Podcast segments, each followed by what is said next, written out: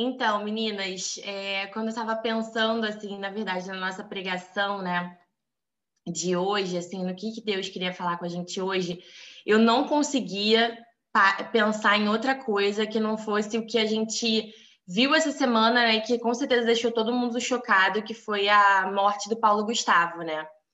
E foi algo assim que deixou todo mundo muito reflexivo. Eu acho que eu não conheço nenhuma pessoa assim que eu conheça, que eu tenha falado, que não ficou muito chocada com esse acontecimento, né? Que não ficou muito assim, realmente estarrecido de, de, de perceber realmente o quanto a nossa vida é frágil, né? Que, assim, um, um cara que era um, um, homem brilhante, sabe? Um homem extremamente talentoso, com todos os recursos, com todos os contatos, mesmo assim, né? É, ele não resistiu e ele veio a falecer.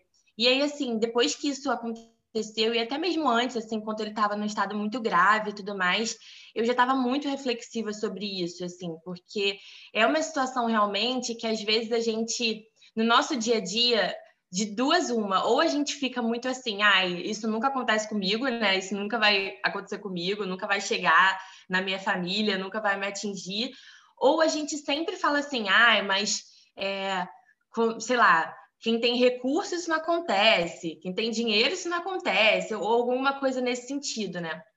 Mas enfim, fiquem tranquilos que eu não vou falar de nada mórbido hoje, mas isso é só uma introdução é, realmente dessa, dessa reflexão é, que eu tive assim em relação a esse acontecimento, né? E aí, assim, eu orando e eu falando com Deus, né? E orando pela família dele também, porque a gente fica também pensando muito na família nesse momento, né? É, me veio muito à mente é, um versículo, na verdade, de Hebreus 12, que fala sobre a corrida, né? É, a corrida que a gente tem, que a nossa vida, na verdade, é uma corrida e que a gente está nessa, nesse, nessa, nesse desafio, digamos assim, nesse percurso, né? E aí o, o, o versículo está lá em Hebreus 12, 1, que diz assim: Assim, nós temos essa grande multidão de testemunhas ao nosso redor. Portanto, deixamos de lado tudo que nos atrapalha e o pecado que se agarra firmemente em nós e continuemos a correr, sem desanimar, a corrida marcada para nós. Então, assim, a Bíblia, ela compara a nossa vida, né, com uma corrida. E assim, é uma maratona, digamos assim, né? Porque a gente está aí é, anos e anos participando, digamos assim, dessa corrida. Mas o que, que isso tem de, de, de ensinamento para gente, né? O que, que significa o fato da nossa vida ser uma corrida? Eu fiquei pensando muito sobre isso, né? Pensando muito sobre o que, o que é, significa a gente estar nesse percurso e o que a gente precisa aprender né, nesse percurso para que a gente de fato complete essa carreira, né? Até tem um versículo que Paulo diz isso. Ele, ele fala assim: é, eu completei a carreira, né? Eu completei a corrida e eu guardei a fé né? Ele diz isso por quê? Porque ele, ele tinha esse sentimento realmente de, cara, eu tô, eu tava vivendo toda essa jornada e essa jornada agora está sendo completada, né? Eu tô chegando ali na minha, no meu ponto de, de na minha linha de chegada, digamos assim. E cara, eu, eu tive uma jornada incrível, sabe? Eu, eu completei essa corrida e eu guardei a fé. Durante essa jornada, eu guardei o que eu tinha de mais precioso, que é a fé. E hoje a gente vai falar muito sobre isso, sobre o que realmente importa, sabe? Porque nessa jornada e nessa corrida que a gente está vivendo, a gente não pode se esquecer do que realmente importa.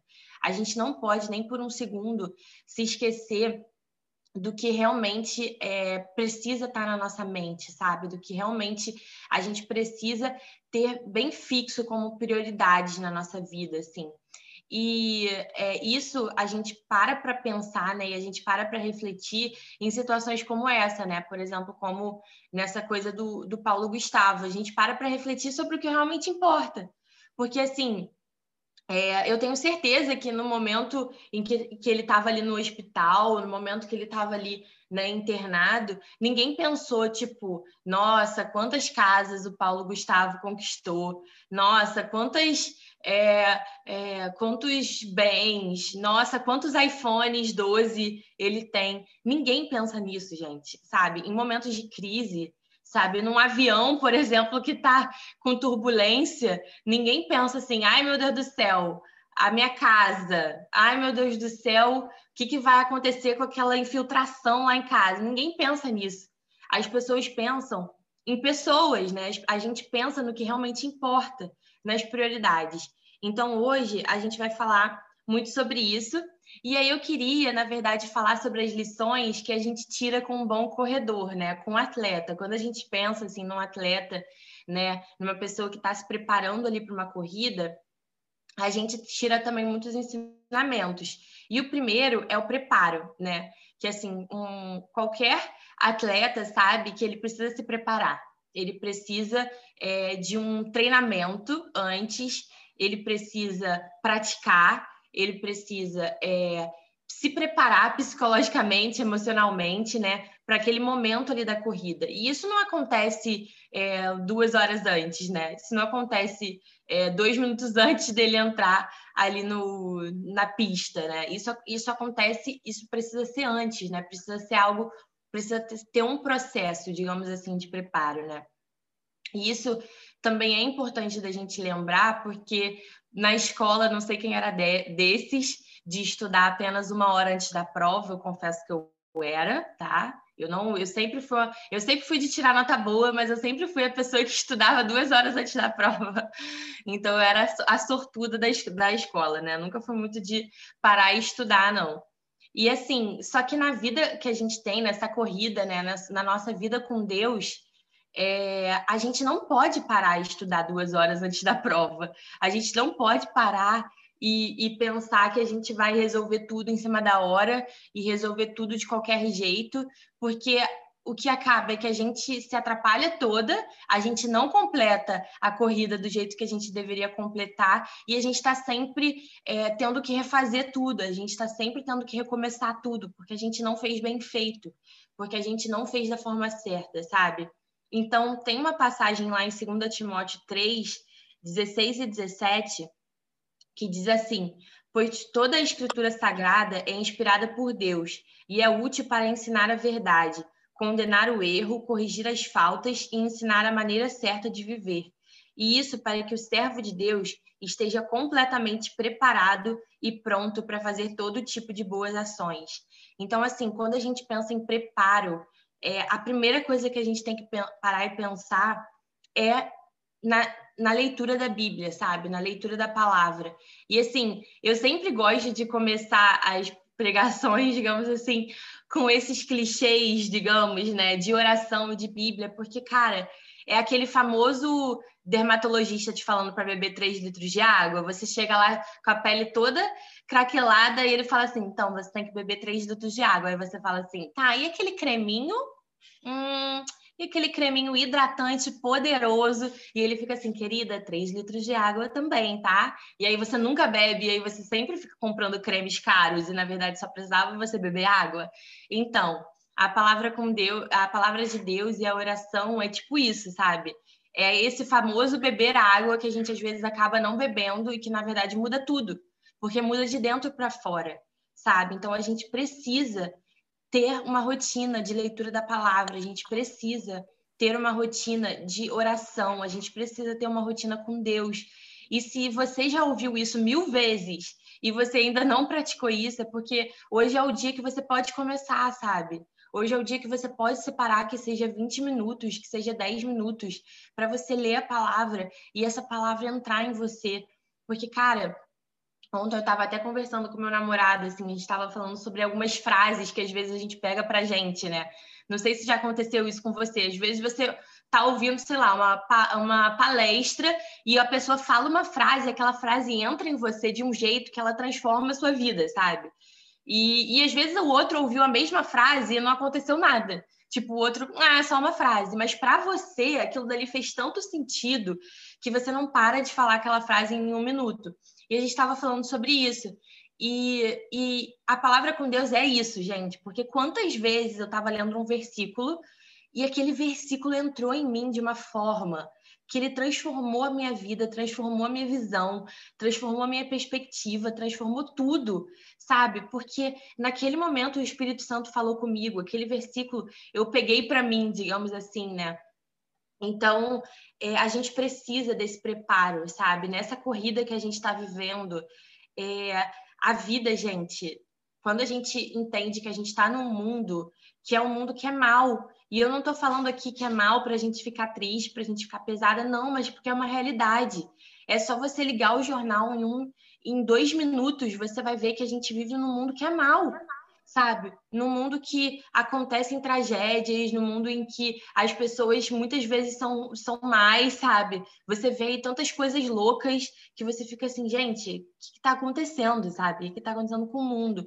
E o mundo é mal. Só que quando a gente é preparado, quando a gente é, é preparado por, pela palavra, quando a gente está firmado em Deus, sabe? Quando a gente tem Deus ali é, fortalecendo o nosso coração, cara, a gente está preparado para vencer isso sabe? A gente está preparado para vencer o mundo, assim como com Jesus, porque ele venceu o mundo. Então, ele, ele nos prepara também para a gente vencer o mundo diariamente, sabe?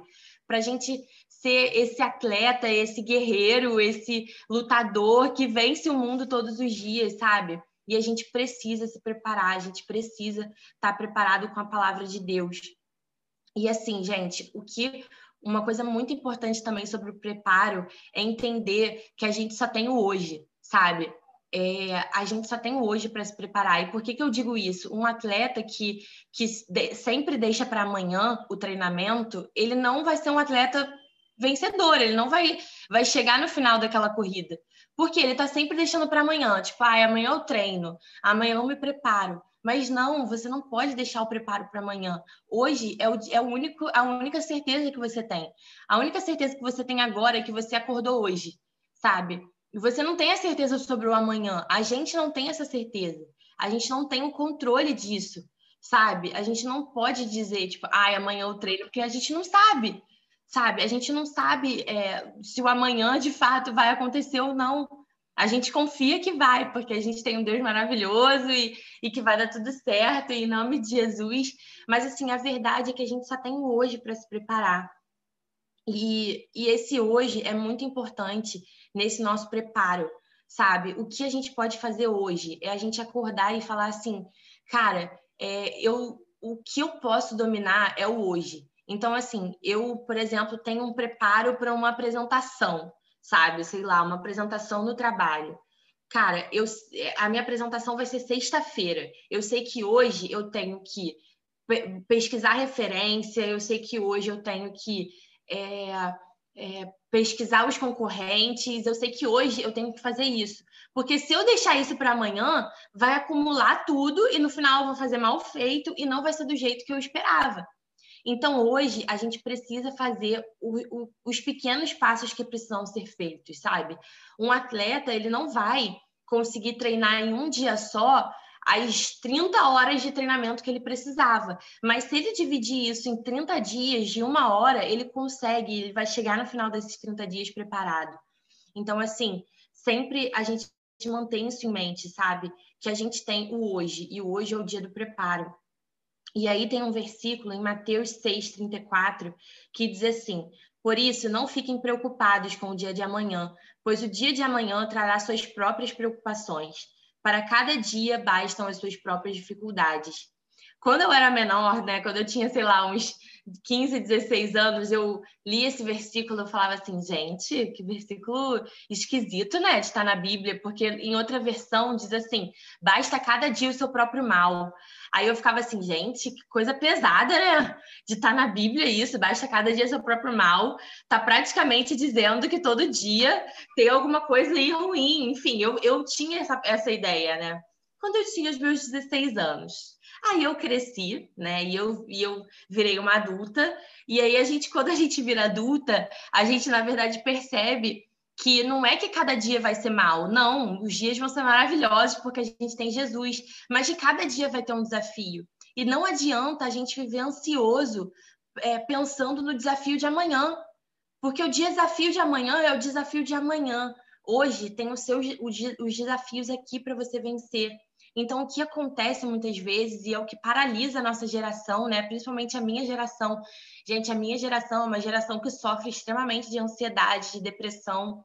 E por que, que isso acontece muitas vezes? Porque está sempre pensando no amanhã, tá sempre pensando no desafio de amanhã, sabe? Tá sempre pensando assim, cara, amanhã vai ter isso, amanhã vai ter isso. E aí o que acontece? Você não vive nem o hoje, nem o amanhã. Porque você está sempre tão preocupado, tão ansioso, que isso te paralisa, isso te para, isso te impede de realmente vencer esses desafios diários.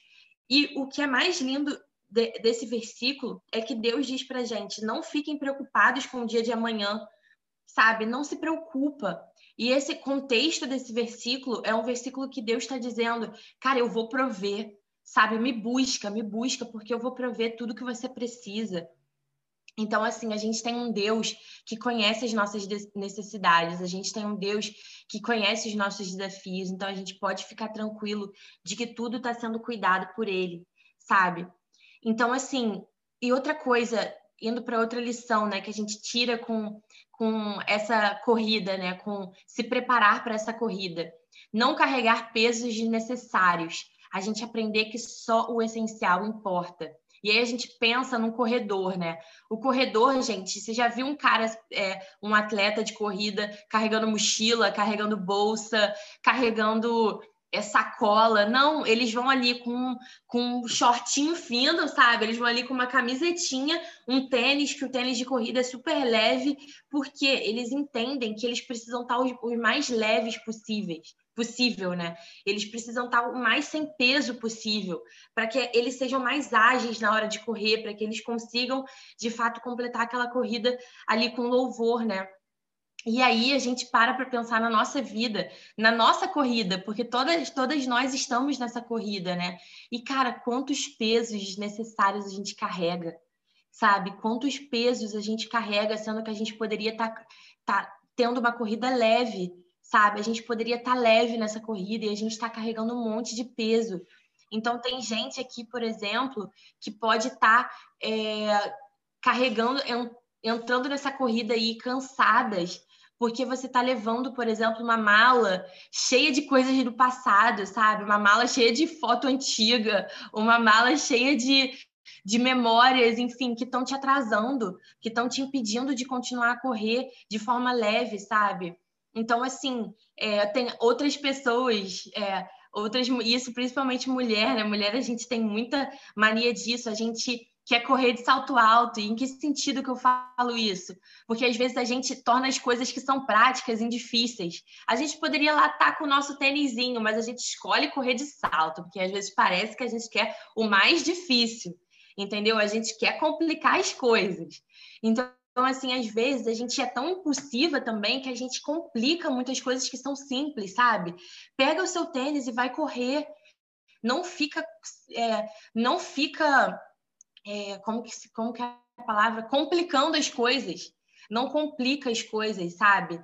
Não corre de salto alto, sendo que você poderia estar correndo com seu tênis, sabe? Não carrega malas desnecessárias do passado ou não leva coisas que estão te atrasando, sabe? Que estão te impedindo de, de ter essa corrida leve. E aí, você, às vezes, a gente compara a nossa vida com a vida de outras pessoas e fala assim, gente, é, a vida dessa pessoa é tão leve, por que, que, a minha vida não é leve? Por que tudo flui para essa pessoa? E por que, que as coisas não fluem para mim? Sabe? Porque às vezes essa pessoa ela tá levando o essencial, sabe? Ela tá carregando o que é essencial e por isso que a vida dela tá leve, porque ela não tá carregando peso desnecessário, sabe?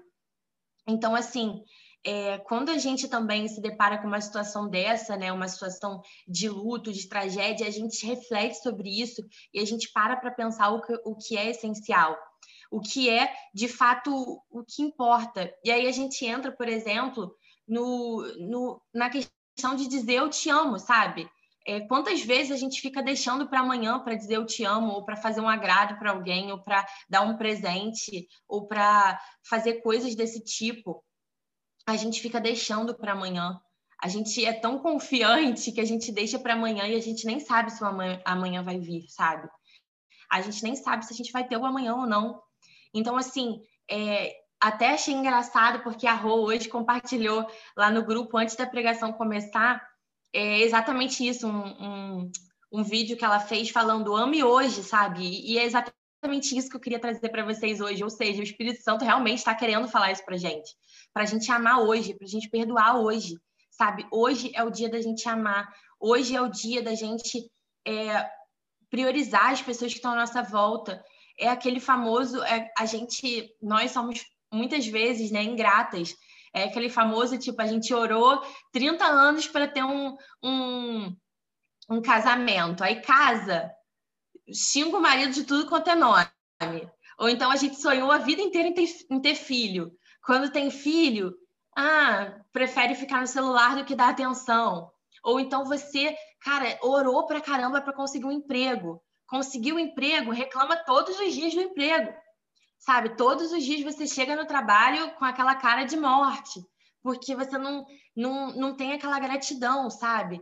E isso em tudo na nossa vida. Eu lembro que, por exemplo, eu, eu falo isso, gente, porque eu tô pregando para mim, tá? Eu tô pregando para mim. Eu lembro que, cara, eu no terceiro ano da minha faculdade, eu orei tanto para eu passar. Eu orei tanto, eu falei assim, Deus, pelo amor de Deus, eu tenho que passar nessa faculdade, porque eu queria passar para a faculdade pública, né? Eu falava assim, Deus, pelo amor de Deus, tenha misericórdia da sua filha, que eu passe nessa faculdade. Em nome de Jesus. Gente, eu passei para a faculdade, uma semana depois estava eu lá Mãe, hoje eu não vou para aula, não. Minha mãe é testemunha. Minha mãe é testemunha, gente. Eu, eu queria fal mais faltar à faculdade do que ir, entendeu? Eu não queria ir para a faculdade de jeito nenhum. Então, assim, é isso. É essa ingratidão que às vezes a gente tem, porque às vezes a gente não percebe. A gente trata coisas divinas como coisas casuais, sabe? A gente chegar em casa vocês aí que são casadas, vocês chegarem em casa e vocês terem um marido, gente, isso é divino, isso não é casual, não. Tem um monte de mulher querendo casar, entendeu? Tem um monte de mulher aí doida para casar. Então, isso é divino, isso é, isso é uma bênção de Deus para quem tem filho. Tem tantas mulheres que sonham em ter filho, sabe? Então, vocês chegarem em casa e vocês verem lá o rostinho do filho de vocês, cara, isso é divino. Isso não é casual, sabe? A gente não pode tratar coisas divinas como casuais, sabe? A gente não pode. É, você chegar no seu trabalho, gente, tem milhões de desempregados, sabe, no país. Cara, você ter um emprego, sabe? Isso é divino. Isso não é casual, você ter dinheiro, sabe? Às vezes a gente trata o nosso dinheiro como se não fosse nada, a gente gasta com qualquer coisa. A gente não percebe que ter dinheiro é algo divino, cara. É só você ir no lixão de Jardim Gramacho que você vê que é divino. Você ter um chuveiro, você ter coisas assim que, que são coisas que pessoas não têm, não têm de fato, sabe? Então, assim, a gente não pode tratar realmente coisas divinas como coisas casuais. E aí até eu vi esses dias um vídeo no TikTok, que foi um vídeo que me marcou muito, cara, foi um vídeo de uma mulher, um videozinho de 20 segundos, mas super me marcou, sabe? É, que era uma mulher assim super simples, super humilde, assim, você via que ela era muito humilde mesmo, e ela se arrumando toda, aí ela estava se arrumando toda e tudo mais, botando maquiagem, botando salto, botando roupa, e ela tava falando assim, gente, eu tô botando uma maquiagem, eu tô botando a minha melhor roupa, eu tô arrumando meu cabelo do jeito que o meu marido gosta para esperar ele chegar. E aí ela sentou assim em frente ao sofá, e aí quando ele abriu a porta, ele tava todo sujo de obra, sabe? Parecia que ele era pintor, alguma coisa assim. Tava sujo, todo sujo de obra, com roupa da, da obra, assim, chegando em casa, quando ele viu ela toda arrumada, ele abriu um sorrisão, assim, ele abriu um sorrisão de felicidade de ter chegado em casa, sabe? E assim, como isso me marcou, porque é, é algo que a gente às vezes não repara no nosso dia a dia, mas para ele fez toda a diferença, porque ele poderia ter chegado em casa. E quantos maridos chegam em casa hoje e encontram a esposa brigando com ele, sabe? Encontram a esposa só falando que o, o quanto que o dia foi péssimo, só falando várias coisas, e assim, cara, aquele prazer que aquele homem tem de chegar em casa é diferente, sabe? É diferente. E isso, gente, de um lado para o outro, tá? Eu tô falando aqui pra gente que é mulher, então eu tô falando para as mulheres.